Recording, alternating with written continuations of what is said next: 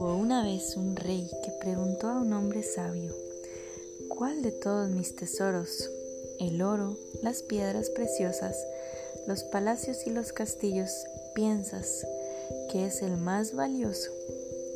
Y el hombre sabio respondió, Oh rey, si tuvieras un fuerte dolor de cabeza, podrías disfrutar de tus tesoros, de tus servicios o de tu palacio. No, dijo el rey, y el hombre sabio le dijo, ¿ves tú? La posesión más valiosa para ti y todos los demás es la salud. Sin la salud no pueden disfrutarse ni las riquezas, ni el poder, ni el conocimiento.